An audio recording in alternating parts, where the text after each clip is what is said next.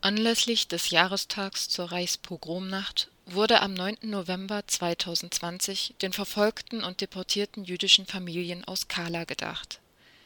Der 9. November steht als Jahrestag für die Novemberpogrome 1938. Er markiert einen traurigen Höhepunkt in der Diskriminierung von deutschen Jüdinnen und Juden, auch für die jüdischen Familien in Kala.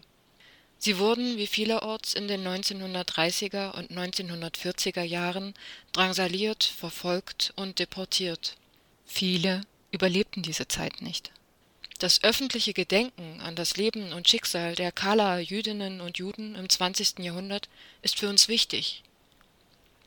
Das Gedenken und die Erinnerung an die Jüdinnen und Juden im Nationalsozialismus hat in Deutschland eine lange Tradition. Mit dem Ende des Zweiten Weltkriegs und dem Offenlegen der NS-Verbrechen war klar, nie wieder Faschismus. Das bedeutet für die Gegenwart wachsam bleiben gegenüber Raumnahme von menschenfeindlichen Ideologien damit sich so etwas wie die systematische Verfolgung und Vernichtung von Menschen wie unter dem NS-Regime niemals wiederholt. Lesen Sie weiter unter demokratieladen.com